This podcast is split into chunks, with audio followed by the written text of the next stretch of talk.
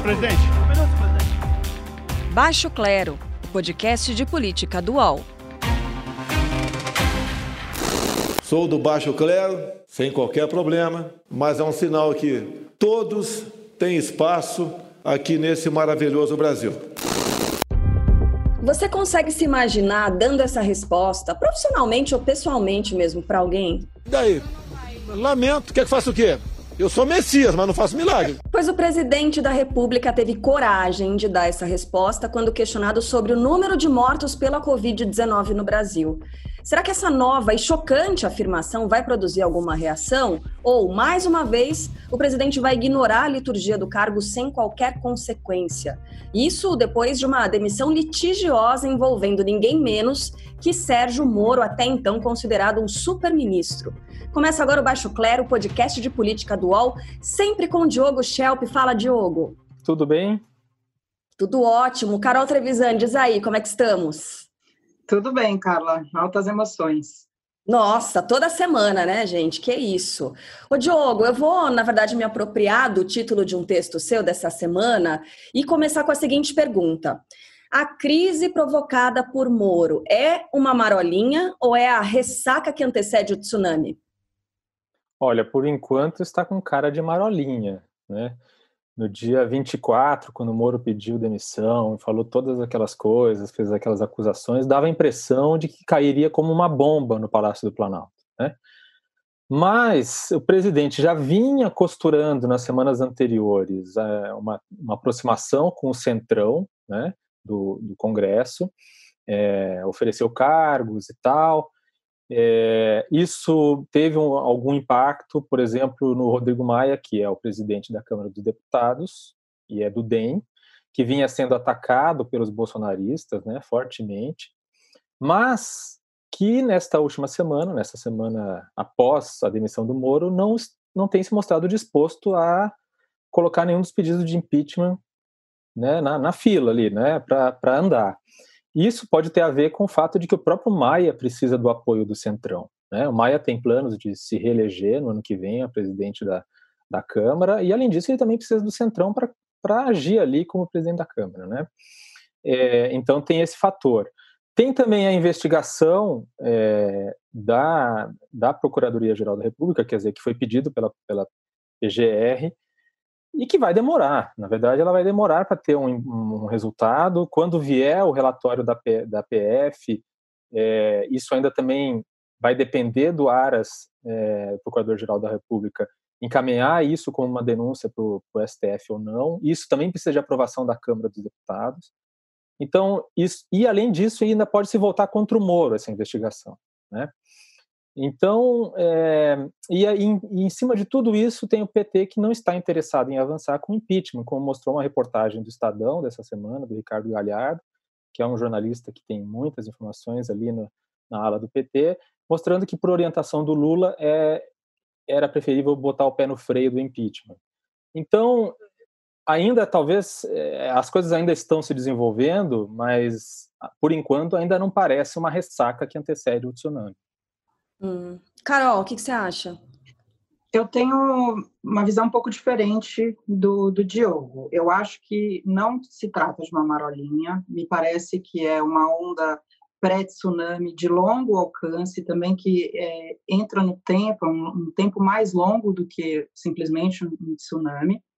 A saída do Moro me parece num momento super inoportuno, acontece num momento inoportuno, que desloca o diálogo, a discussão política para questão política mesmo e não para a pandemia, e, isso é preocupante nesse momento. É, mas, se a gente for olhar os dados das últimas pesquisas, tanto a pesquisa da Datafolha quanto a pesquisa do Jota, apesar de ele ainda ter aprovação de um pouco mais de 30%, o Bolsonaro perdeu muita aprovação em muito pouco tempo, né? São 17 meses de governo e ele começou com 60% e agora tem cerca de 30%. Então, isso é uma sinalização de que ele está perdendo muito apoio, muito eleitorado. Então, nesse momento, na hora que sai um, um ministro como o Moro, que, que dava essa sustentação política para ele, ele coloca na frente o ministro Paulo Guedes. E se aproveita de uma popularidade que ele vai é, sustentar pelos próximos meses, dois ou três meses, que, que vem do auxílio emergencial. Então, ele segura essa base um pouco mais, que é uma base que tinha ficado abalada por causa das, das, das diversas falas do, do, presidente Bolsonaro, porque antes era 200 reais, porque não tem é, mesmo essa habilidade social, mas agora com o auxílio ele segura essa base e bota o Paulo Guedes ali na, na dianteira, que também faz uma sinalização para o mercado financeiro. Então ele tem aí um respiro de mais ou menos três meses, mas que depois pode vir é, o tsunami. Aí a gente vai ver. De qualquer forma, se, por exemplo, o impeachment se concretiza é, ou começa um processo de impeachment, quem vem é o Mourão, né? Não é que tem uma troca muito diferente, né? É o Mourão quem fica. Bom, respirando fundo aqui, a Carol ela falou da, das fortes emoções dessa semana, né? E agora mais para o fim da semana, a gente tem a suspensão por parte de um ministro do Supremo Tribunal Federal veto a indicação de Alexandre Ramagem para o comando da Polícia Federal e mais uma fala polêmica do presidente da República. Eu não engoli ainda essa decisão do senhor Alexandre Moraes. Não engoli. Não é essa forma de tratar o chefe do executivo pautando indicações. Agora eu pergunto, senhor Alexandre Moraes, o senhor vai retirar o ramágio da ABIN, que é tão importante quanto o diretor-geral da Polícia Federal? Se não pode ir para a PF, ele não pode ficar na BIM. Senhor Alexandre Moraes, aguardo de Vossa Excelência uma canetada para tirar o ramágio da Agência Brasileira de Inteligência. Fica até difícil de falar ramagem, depois de ouvir o presidente repetir ramajo, ramajo, ramajo tantas vezes, né? E mais uma crise, gente. É quase assim que uma unanimidade, né, com relação ao caráter inapropriado da indicação de um amigo da família para esse posto. No entanto, o método, o único ministro do Supremo suspender a prerrogativa de um presidente da República, isso tem gerado muito debate. Queria ouvir as opiniões de vocês, né? O Supremo acerta ou não ao barrar a indicação do presidente para a diretoria geral da Polícia Federal? Carol. Há controvérsias entre os juristas com quem eu conversei. Mas mais importante que isso, eu acho, é que o, o Supremo sinaliza assim um limite ao presidente. E, e o Bolsonaro, mais uma vez, é, personaliza nele a questão. É como se fosse uma ofensa pessoal a, a resposta dele a isso, né? Mas por outro lado, não tem, assim, não faltam opções alinhadas ao presidente para colocar nesse cargo. Então, é, é, eu acho que é muito mais uma questão de sinalização do, de limite por parte do, do, Supremo do que, de fato, é, tentar cercear direitos do, do, Executivo de nomear quem quer que seja para esse cargo. Diogo. Isso, Diogo, penso mesmo. Não, eu concordo. Eu, eu ia falar isso também, que, que a questão de ser o ramagem ou não ser o ramagem, né? Claro que ele, ele é muito mais próximo do, do, do presidente, principalmente por, por ser uma indicação do filho, Carlos Bolsonaro, né, porque ele é amigo do Carlos Bolsonaro, que é vereador no Rio de Janeiro, mas tem uma atuação muito forte ali na comunicação do presidente, é, e que tem o ouvido do presidente, né, mais do que tudo. É, mas eh, na questão do, do STF em si, tem que entender isso como é uma liminar, né? Então não é ainda uma decisão definitiva, né? É, então é, ainda, ainda há muita água para rolar debaixo dessa ponte, mas como disse a Carol, é, é, um, é um problema do ponto de vista, acho que do ponto de vista moral, do ponto de vista ético, é, é uma sinalização do, do, ministro Alexandre de Moraes, que, que, que deu essa, essa decisão, de que as acusações feitas pelo Moro tiveram ressonância lá, né? Porque, de fato, a acusação era de que a motivação para a demissão do diretor-geral da PF era uma, uma motivação de interesse pessoal, para defender o interesse pessoal do presidente, inclusive porque, como se soube em seguida, a investigação da Polícia Federal sobre a fábrica de fake news e destruição de reputações que existe a partir do Palácio do Planalto, né, quer dizer, que está sendo investigada, estava chegando no filho Carlos Eduardo, é, é, Carlos, Carlos Bolsonaro, desculpa, e também no, talvez, provavelmente no Eduardo Bolsonaro, eu acabei misturando os dois. Juntou tudo. Juntei os dois, né, mas enfim, de fato existe aí uma, existem indícios de que ambos fazem parte disso. Então, Enfim, é isso. Acho que mais importante mesmo é a, a investigação do Supremo, que o ministro Celso de Mello pôs em andamento sobre as acusações do Moro de ingerência do presidente e também as acusações é, do Bolsonaro em relação ao Moro, né? E isso eu acho mais importante no Supremo agora. O que acontece é que o Supremo vai ficar agora na, na linha de tiro do presidente como grande inimigo. Uhum. E aí, aquelas uh, teorias ou análises a respeito do ativismo judicial, elas voltam com muita força, né? questionando eh, essa possibilidade de se vetar essa decisão do presidente. Vou aproveitar que a gente está falando no Moro novamente, né? a saída do modo como foi, para alguns mais do que um pedido de demissão, né? foi quase uma delação, é, Agora o Moro se coloca politicamente como principal antagonista de Bolsonaro. E até mesmo quem já criticou o Moro em um passado recente, hoje até endossa a narrativa dele. Mas é importante lembrar que, assim como o ex-ministro da Saúde Luiz Henrique Mandetta, o Moro deixou o posto em um momento extremamente sensível, não é, Carol Trevisan? Muito sensível. Inclusive, é, agora o André Mendonça, que é o novo ministro da Justiça, ele tem como principal desafio na gestão imediata dele a questão da crise de saúde no sistema prisional. É, o Moro, ele nunca pensou em, por exemplo, possibilidades de desencarceramento. Nem o ministro Alexandre de Moraes, quando era ministro da Justiça, ele foi ele quem fez o, o Plano Nacional de Segurança Pública. Nesse Plano Nacional de Segurança Pública, a única solução que ele dava para a superpopulação carcerária era a construção de mais presídios. E agora, nesse momento de pandemia, o que a gente está vendo é a possibilidade de acontecer, de fato, um massacre dentro do, do, do presídio causado pelo, pelo vírus. Porque eu tive acesso essa semana a cartas que os presos enviaram para suas esposas, eu li dezenas delas, e o que elas têm em comum é que elas são cartas de despedida. Porque os presos estão ficando doentes, as enfermarias estão superlotadas, assim como as celas, não tem espaço nem para deitar no chão. E, e as, as, visitas estão suspensas, então eles não estão tendo acesso a medicamentos, a material de higiene. Eles não têm as máscaras de proteção, que aqui em São Paulo, muitas vezes, é, são eles mesmos quem fabricam. É, então, é uma situação muito complicada, porque a partir do momento em que o, o detento fica doente, grave, ele tem que ser removido para o Sistema Único de Saúde. Isso também vai lotar o SUS. Não é só questão de o Estado é, tem a custódia de vida dessas pessoas e deveria cuidar das pessoas presas, mas também o fato de que quando a gente, a toda a população carcerária, que são mais de 800 mil pessoas, está exposta a um vírus como esse e pode lotar o SUS, o, como é que vai ser, é, como é que o governo vai reagir a isso? Né? O governo dos estados e agora o ministro da Justiça. Então, ele também não tem saído, André Mendonça, a não ser promover o desencarceramento de pessoas que podem ser desencarceradas, que não cometeram crimes violentos ou com grave ameaça, pessoas que estão no semiaberto e que, que fazem parte dos grupos de risco, que são aqueles que têm é, mais de 60 anos ou outras enfermidades. Então, é, é um grande é, desafio não parece ser uh, dos primeiros itens da lista de prioridades, né?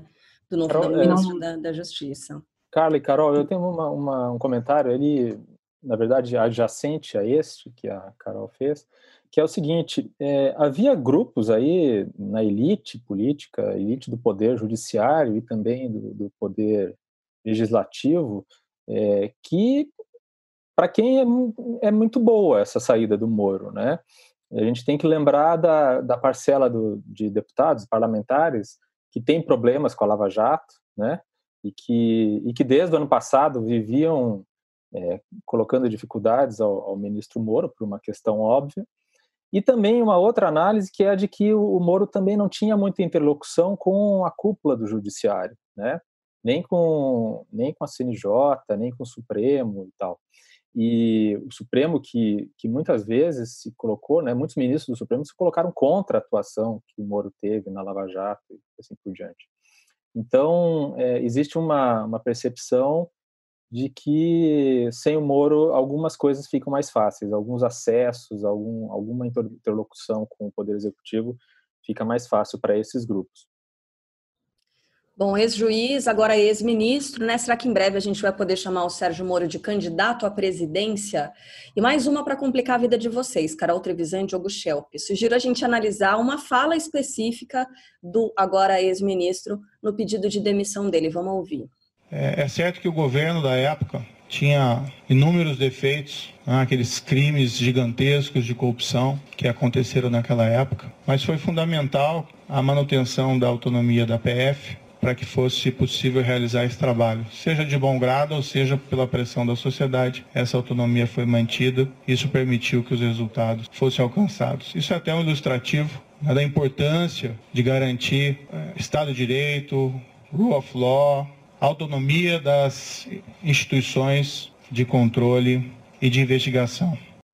Ah, esse ano de 2020, hein? Quem diria Sérgio Moro quase elogiando os governos Dilma e Lula. A gente não pode ser ingênuo né, em supor que as palavras não foram colocadas estrategicamente e com, estrategicamente e com objetivos específicos nesse pronunciamento do ex-ministro. O primeiro e óbvio objetivo desse momento do discurso do Moro, claro, foi de criar parâmetros né, que ajudassem a avaliar a tentativa de Bolsonaro de interferir sobre a Polícia Federal, estabelecer um elemento de comparação. Mas, para além disso, será que a gente pode fazer uma leitura política também? Também desse elemento. Para quem é que o Moro acena quando ele quase elogia o PT? O que, vocês acham, Carol? Ele acena para os antipetistas e para os lavajatistas, mas não está é, necessariamente falando com os extremistas bolsonaristas, né? Então ele coloca dessa forma o Bolsonaro como provavelmente mais corrupto até do que Lula, né, ou do que a Dilma, do que, do que os governos petistas. Então, ele consegue deslocar essa parte do eleitorado que, na verdade, tinha essa bandeira da anticorrupção, mas não corrobora com tudo que diz o, o Bolsonaro e, to, e, e, essa maneira de agir e essa defesa é, do, da ditadura, etc. Então, meu ponto de vista, ele está assinando para essas pessoas que podem ser futuros eleitores dele. Diogo, você citou um pouco mais cedo aquela coluna em que é, aparecia que o PT não tinha interesse em dar continuidade a processos de impeachment, né? Para quem é que o Moro acena agora? Não, eu concordo com a Carol. Eu acho que o, tá, o Moro está claramente acenando é, para o público lavajatista. O que ele quer, é, obviamente, ele não está querendo se aproximar do PT, o que é impossível, né? Ao fazer um elogio ou um quase elogio ele quer atacar Bolsonaro, ele atacou Bolsonaro, minando o apoio do presidente junto ao grupo, junto a essa base lavajatista. E, e, é preciso entender o seguinte: o que mais incomoda os bolsonaristas é comparar Bolsonaro com, com uma atitude que lembre alguma atitude tomada por algum governo do PT, ou, por exemplo, quando se faz uma comparação do governo Bolsonaro com o chavismo, né? Como, como muitas vezes é bastante possível fazer, uma comparação bastante possível de fazer. Mas é uma coisa que irrita profundamente os bolsonaristas, obviamente. Então, me parece muito bem calibrado o comentário do Moro para isso. Mas não tenho certeza de que tenha dado muito certo, porque serviu de munição para o PT, que usou isso para acusar o Moro de mentir sobre Lula e sobre, e sobre o PT, e serviu de munição para o bolsonarismo raiz para acusar o Moro de ser comunista, o que é é, é né? Mas de fato isso uhum. aconteceu, né? Teve é. de um dia para a noite, de repente, o Moro era comunista. Uhum. Ai, ai. Bom, a gente vai fazer um intervalo bem curtinho por aqui. No segundo bloco tem pergunta de quem acompanha o podcast de política do UOL e você já conhece nossa frigideira. Quem será frito ou frita nessa semana pela Carol Trevisan e pelo Diogo Schelp, hein? Você vai ficar sabendo em alguns segundos. Ouça mais podcasts do UOL como Baixo Clero em noticias.uol.com.br barra podcasts. Recebe salário, faz transferência, pagamento, recarga de celular e até empréstimo, tudo sem taxa. PagBank, a sua conta grátis do PagSeguro. Baixe já o app e abra sua conta em 3 minutos. Voltamos com o segundo bloco do Baixo Clero podcast de política dual, já respondendo as perguntas enviadas pelo Twitter e também pelo Instagram por meio do perfil arroba Notícias, arroba Notícias, sempre usando a hashtag Baixo Clero. Diogo e Carol, separei aqui duas perguntas, aliás, separamos, né? arroba Santos da Luz Maurício. Como o presidente faz tudo o que vem fazendo, principalmente nesse ano, e não acontece nada? E uma outra pergunta que vai no mesmo sentido, Diogo e Carol. Arroba SW Cavaleri. O que mais é preciso para abalar a popularidade de Bolsonaro? Por que ela se mostra tão resistente aos fatos? Fala, Diogo. Bom, eu vejo três pontos, né? O primeiro é que Bolsonaro, desde o início do governo dele, ele age apenas para agradar a sua base. Carol já lembrou que ele começou o governo com uma popularidade de bastante alta, né, uma, uma aprovação e um otimismo bastante alto, de mais de 50%. E logo, muito rapidamente, isso caiu para 30 e poucos por cento. Né? Então, por quê? Porque ele joga de cara, ele, ele foi nessa linha de agradar a própria base, e isso foi muito útil, porque isso foi solidificando a lealdade do bolsonarismo ao Bolsonaro ao ponto, chegando ao ponto em que no momento em que o Moro é, rompe relações com o Bolsonaro, você, eu escuto, eu escutei bolsonaristas dizendo que para não deixar o PT voltar, eu me alio até ao diabo. Tá? Escutei uhum. isso de uhum. bolsonarista. Então, é, isso mostra claramente essa lealdade, e essa lealdade foi construída por Bolsonaro ao longo dos, desse ano, é, com atitudes muito claramente voltadas para esse público, né? Ou questões culturais, questões de, de, é, de conservadorismo mesmo, né? É, e é um traço populista, né? De um político populista, que é de oferecer uma solução redentora para um problema e não uma solução tecnocrática, nem política, nem racional. Né? A palavra messiânica não é por acaso. Bolsonaro até falou que ele não que ele só tinha nome de Messias, mas no fundo, no fundo, ele se coloca dessa forma. Tá? Esse é o primeiro ponto. O segundo ponto é que o núcleo duro é um terço do eleitorado, né? mas esse número pode cair um pouco. Como a Carol falou, pode ser que a gente veja, esteja vendo essa ressaca do, do tsunami, né? porque o impacto econômico dessa pandemia ainda pode cair com muita força. E a outra e, dentro dentro disso do, do, da questão das pesquisas tem que entender que a pesquisa da Datafolha que, que foi a mais recente que mostra esse, esse um terço de apoio, foi feito por telefone. A pesquisa anterior do Datafolha foi feita pessoalmente, foi em dezembro do ano passado. Claro, por, por uma questão de possibilidade de fazer novamente pela mesma metodologia. Então, pode ter alguma diferença é, nas pesquisas por causa da metodologia. Por fim, o terceiro fator é o fator incerteza. Né? Para muita gente, o, o, o discurso do Bolsonaro sobre a pandemia faz sentido. Né? Mesmo com todas as mortes por Covid, tem muita gente que, que acha, que concorda com o Bolsonaro quando ele diz que o remédio é, mais, é pior do que a doença. Para muita gente que sente muito mais perto é, ou muito mais forte o, o, impacto dessa pandemia na renda e tal, é, correr o risco de pegar a doença pode até ser considerada factível perto do que elas estão enfrentando. E não é, e não, e não é à toa que ele perdeu um apoio na classe média alta e ganhou entre pobres, né? Então, eu acho que são esses três fatores aí que, que fazem com que ele ainda tenha esse apoio e, e que fazem com que os fatos não não contradigam assim para essas pessoas. Bom, é, lembrando só, Carol, é, só para lembrar que a gente está gravando isso na quinta-feira à tarde e as imagens são impressionantes de pessoas, né, em praticamente todas as cidades do país, em todos os estados, certamente, filas quilométricas de quarteirões, pessoas aglomeradas buscando o auxílio emergencial, né, passando um perrengue violento para conseguir ter acesso ao auxílio emergencial. E aí, Carol, o que eu ia dizer? Será que é, esse perrengue que tem sido submetido brasileiro não tem potencial de irritar até mesmo os apoiadores do Bolsonaro e abalar essa popularidade dele?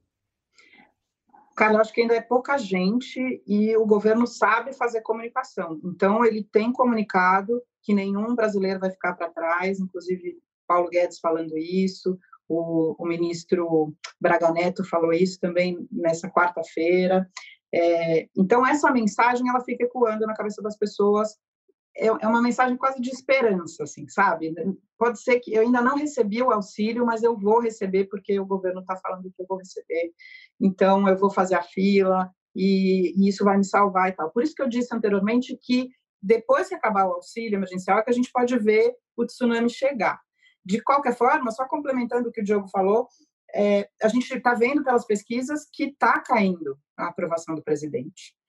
E concordo com essa questão da metodologia do Datafolha, não dá para comparar com a pesquisa anterior, mas mesmo assim, se a gente pegar toda a série histórica, a gente vê que está caindo a aprovação do presidente. O que me disseram analistas foi que se essa aprovação baixar de 20%, aí não volta. São eleitores que não voltam a apoiá-lo. Ele já está perdendo no Sudeste e no Sul, ele mantém o Centro-Oeste e, e, e, o Norte, mas a situação da, da Amazônia, de, né, ali de, de saúde, vai fazer com que ele perca apoio ali também. Agora, esse analista me disse também que o núcleo dele é composto de 8% e o núcleo super hiper duro é composto dos terraplanistas, e são 2%. Lembrando que a Dilma sofreu o impeachment com é, uma aprovação de apenas 8%. Então, é, de fato, a gente ainda tem um caminho pela frente para que o impeachment possa é, acontecer. É, Carla, deixa eu só corrigir. A Carol tem razão. Ela fez uma, uma observação ali que mostra que eu fiz, eu fiz uma afirmação equivocada. É, eu falei que o núcleo duro era de um terço, mas, mas de fato não é um terço, tá? Um terço é o que ele tem de aprovação atualmente. Carol tá, fez, uma, fez uma parte ali correto, mostrando que o núcleo duro mesmo é, é menor do que isso. Bom, é, a gente vai para fase final né, do nosso podcast para a edição de hoje. Lembrando que, além dessas perguntas que a gente citou agora, esses temas que foram enviados é, pelo pessoal que acompanha o Baixo Clero, você pode também mandar nomes de quem deve ir para a frigideira. Chegou o nosso quadro final. São as figuras que mandaram mal durante a semana e merecem um puxão de orelha. Hoje a gente começa pela Carol Trevisan. Quem é, Carol? Então, pessoal, Hoje vou sair um pouco do governo federal e vou botar na frigideira o governador do Rio de Janeiro, Wilson Witzel, que apesar de tá, ter uma postura agora de, de resguardar a população do Rio, é, estimulando o isolamento social, até porque ele mesmo teve coronavírus, está com coronavírus ainda, ele, eu, eu, queria dizer que a polícia do Rio de Janeiro continua matando é, as pessoas nas favelas. Então, para a gente ter uma ideia, em março, quando o governo decretou estado de calamidade, as, as operações policiais caíram 74%. E aí, para a gente ver o número de mortos, é, em caso de intervenção policial, é, em março de 2019, quando as, as intervenções estavam acontecendo com bastante frequência, tiveram 36 mortes decorrentes de intervenção policial. Agora, com a queda das, das operações policiais, foram 15 mortos em março de 2020. Mas em abril, mesmo sob pandemia, a polícia do Rio de Janeiro retomou as operações policiais nas favelas. Em abril, já são oito mortos nessas situações de intervenção policial. A polícia, isso faz com que a polícia do Rio de Janeiro seja mais violenta do Brasil. Então, por isso, o, governador Wilson Witzel está na minha frigideira dessa semana. Está na mira da Carol. E para você, Diogo, Diogo Schelp, quem você frita nessa semana? Olha, toda, é, infelizmente daria para colocar o presidente Bolsonaro todas as semanas na frigideira, né? é. Mas, mas como isso seria muito chato, né? Muito repetitivo. É muito óbvio, né? É muito óbvio. Eu vou colocar o ex-presidente Lula na frigideira, pelo fato de que ele, é, na semana anterior, o PT parecia estar disposto a aderir à ideia de, de impeachment, que é algo que eu não vou nem fazer aqui uma, um julgamento pessoal sobre se essa é uma decisão correta ou não, mas é algo que claramente a, a oposição, as pessoas que se identificam com a oposição gostariam de, de ver acontecer, né? Então a base, digamos assim, é, a base política do Lula certamente adoraria ver o Bolsonaro é, fora do governo. E a orientação do Lula para não seguir com o impeachment, e mesmo depois das acusações que Moro fez, é a desculpa de não partidarizar o impeachment. Né? É, a, ainda que outros partidos, é, como o PSB, o PDT, Rede, terem adotado uma postura diferente de ir atrás do impeachment, de correr atrás do impeachment. A verdade a verdade que não é dita pelo, pelo, pelo ex-presidente Lula é que a prioridade é fritar Moro, e por dois motivos. Primeiro, para desmoral... porque desmoralizar Moro reforça a retórica de inocência de Lula. Segundo, porque o PT prefere enfrentar Bolsonaro em 2022 do que o ex-ministro Sérgio Moro.